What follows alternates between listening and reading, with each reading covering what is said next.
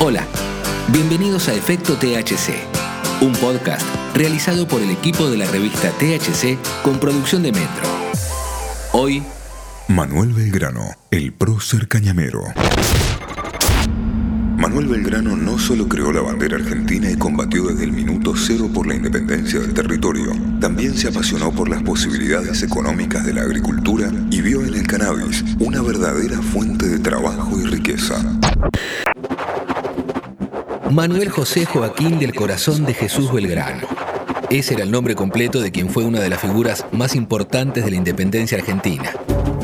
La historia simplificó las cosas y lo transformó en prócer como Manuel Belgrano. A secas, su vida pública tiene un momento cumbre, la creación de la bandera argentina. Fue en 1812 en lo que hoy es la ciudad de Rosario.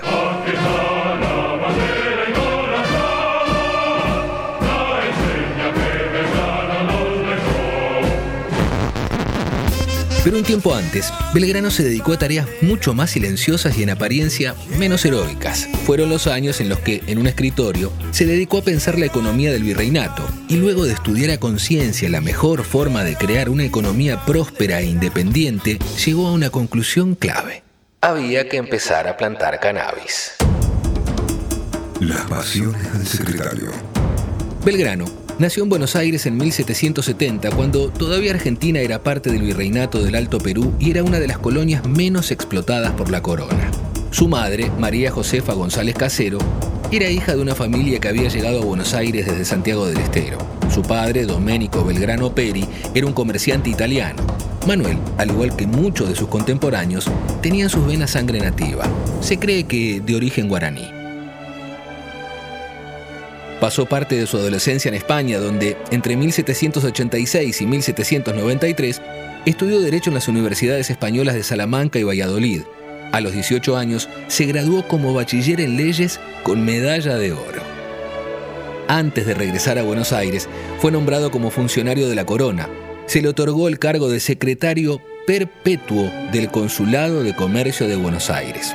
Si bien el nombramiento sonaba rimbombante, su tarea era sencilla, tomar apuntes de las reuniones en las que se discutía el destino económico de estas tierras, actividad que cumplía siempre y en todo lugar, a menos que su cuerpo, algo débil por sus veintipico de años, no se lo permitiera.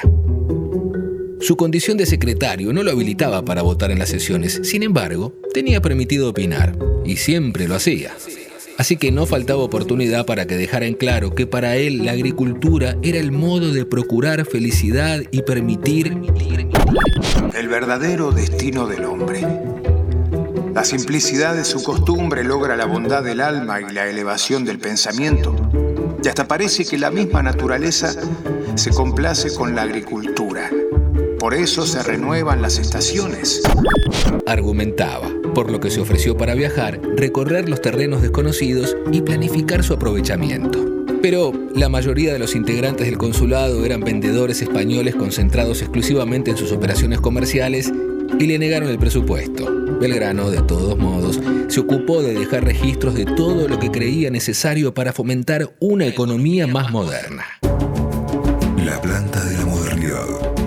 Belgrano se mantuvo en sus funciones como secretario hasta poco antes de la Revolución de Mayo y durante ese tiempo llegó a redactar cinco memorias propias.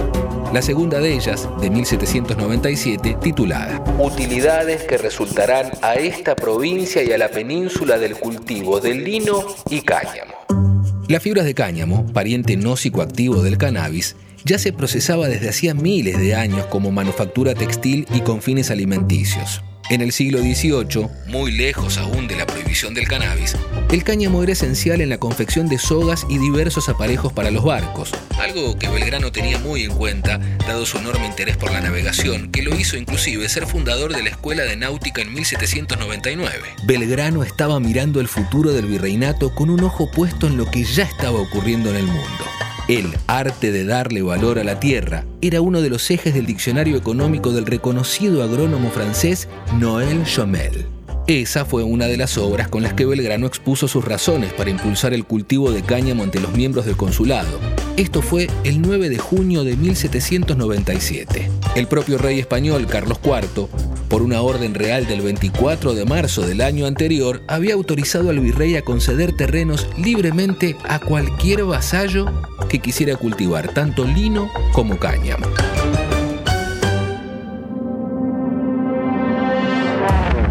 Un mejor trabajo. Son increíbles los beneficios que proporciona a un país un nuevo cultivo provechoso. Afirmaba Belgrano el secretario y conociendo el proceso de producción sabía de lo que hablaba. Belgrano sabía que no solo podía ayudar a la riqueza de unos pocos, sino que podía generar mejores condiciones de vida para quienes no la estaban pasando bien en los nacientes conglomerados urbanos. Habría un objeto más a que se aplicasen las gentes, porque sabemos que el cáñamo, antes de poder servir para ponerlo en el telar, tiene que pasar por una porción de operaciones ya propias del labrador, como son la siembra, siega, remojo, cocimiento a beneficio del sol, secar y ponerlo a fuerza de masa en fibras, ya propias de las mujeres de estos y otras gentes infelices de la ciudad, como son el espalar, rastrillar e hilar. Con él, sin duda, tendríamos otro objeto de cambio para nuestras necesidades y usos, y más comodidades se aumentarían. Como ahora, en tiempos del virreinato, las posibilidades laborales en la costa rioplatense dejaban bastante que desear.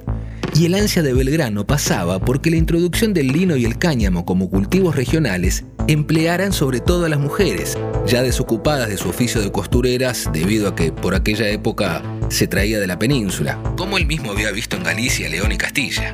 Las notas de Belgrano son contundentes. Ved aquí un recurso para que trabajasen tantos infelices y principalmente el sexo femenino.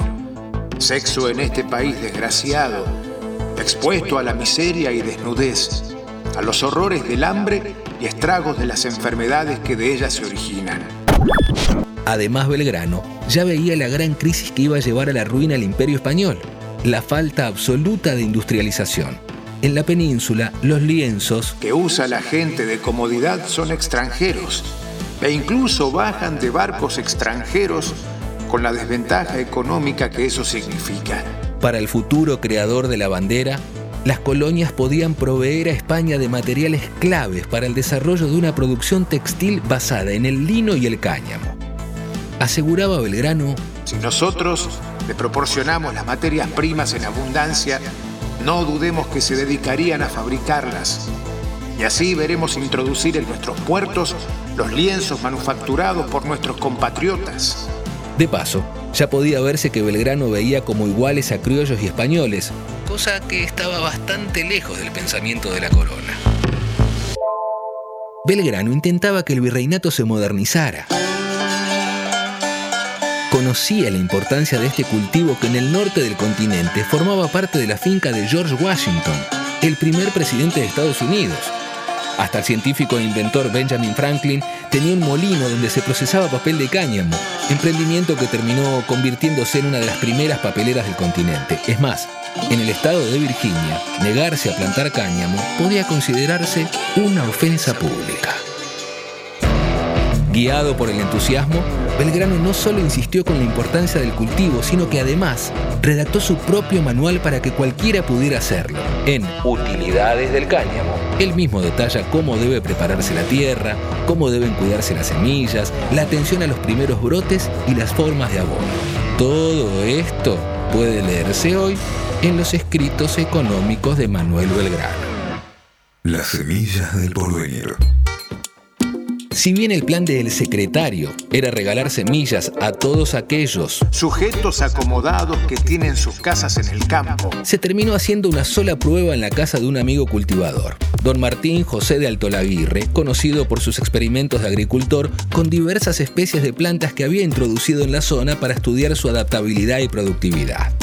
Él asesoró a Belgrano para la redacción de su memoria y en su casa porteña de Recoleta, hoy el espacio que ocupan las avenidas Callao, Quintana, Libertad y las vías del tren, se testió el primer cultivo y procesamiento de cáñamo. Incluso se llegó a mandar un primer cargamento a La Coruña, pero la pampa era ganadera y hacía falta mano de obra capacitada. Así explican el fracaso los historiadores del Instituto Belgraniano. A pesar de esto, el prócer, acostumbrado a las trabas que le ponían los compatriotas, no se sintió desalentado. En su autobiografía se contenta con explicar una simple voluntad. echar las semillas que algún día fuesen capaces de dar frutos, ya porque algunos, estimulados del mismo espíritu, se dedicasen a su cultivo, ya porque el orden mismo de las cosas las hiciese germinar.